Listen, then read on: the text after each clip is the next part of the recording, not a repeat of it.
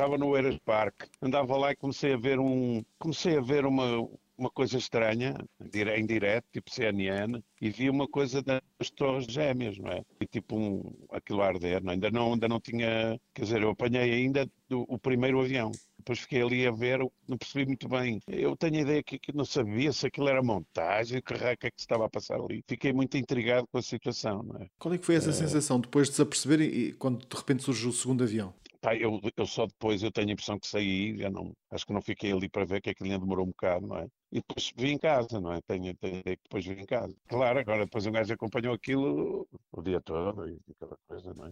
Tive a sensação que isto ia mudar alguma, que ia mudar o mundo com, com aquilo que estava ali a acontecer. Quando me apercebi disso, hum, quer dizer, a ter, ter a sensação da América ter sido atacada no seu próprio, no seu, na sua terra, porque normalmente a América participa em coisas, mas as coisas nunca são na terra deles, não é? É sempre na terra dos outros. E de repente alguma coisa, claro que muda, porque a partir do momento em que a América, alguém tem a lata de atacar a América no seu próprio território, alguma coisa vai mudar, não é? Ficamos todos, eh, eu fiquei completamente uh, alerta, digamos, para o que viria a seguir. Não é?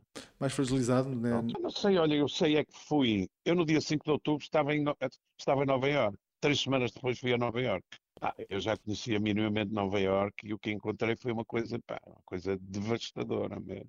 Desde o restos daquilo tudo, eu, claro, eu vi, fui lá ao sítio, é, inclusivamente, jantei no, na avenida que ia dar precisamente ao, ao World Trade Center, vi os, os holofotes para aquela zona toda iluminada, fumarada, tinha pó em tudo que era sítio, pó, pó entrava por tudo que era lá, não é?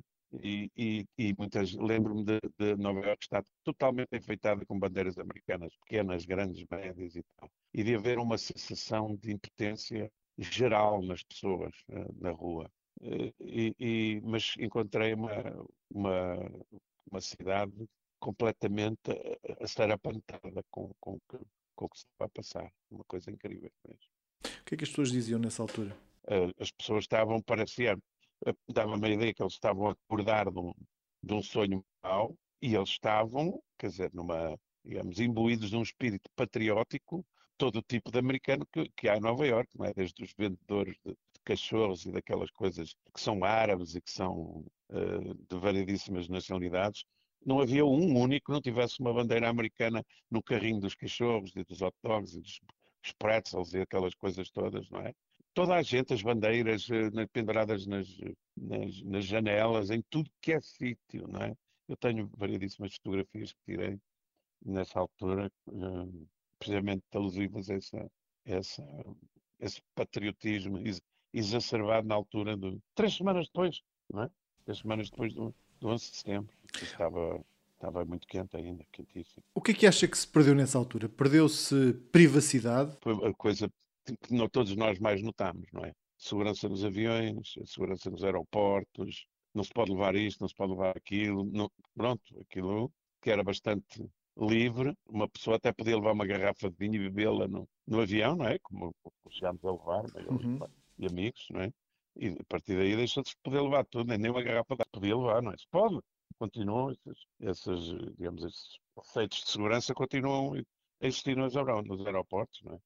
E na música, na música, naquilo que, que é a sua vida, no... o, que, o que é que alterou também? Ou seja, nesta, nesta área do, do espetáculo, trouxe também muitas mudanças ou não? Tem essa percepção nestes últimos 20 anos, motivado também por isso, por essa forma de estar?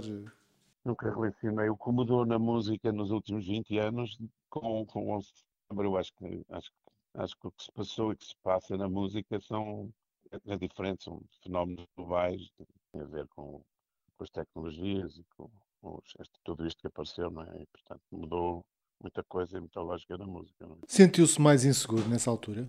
Quer dizer, o que acabou por, por alertar a malta foi porque uma pessoa começou a ficar a olhar pessoal tipo egípcios e tal, um bocadinho de lado, não é? Tipo, começou-se a ver terroristas em todo lado, mas isso não foi, não foi na música, foi de todo lado. É?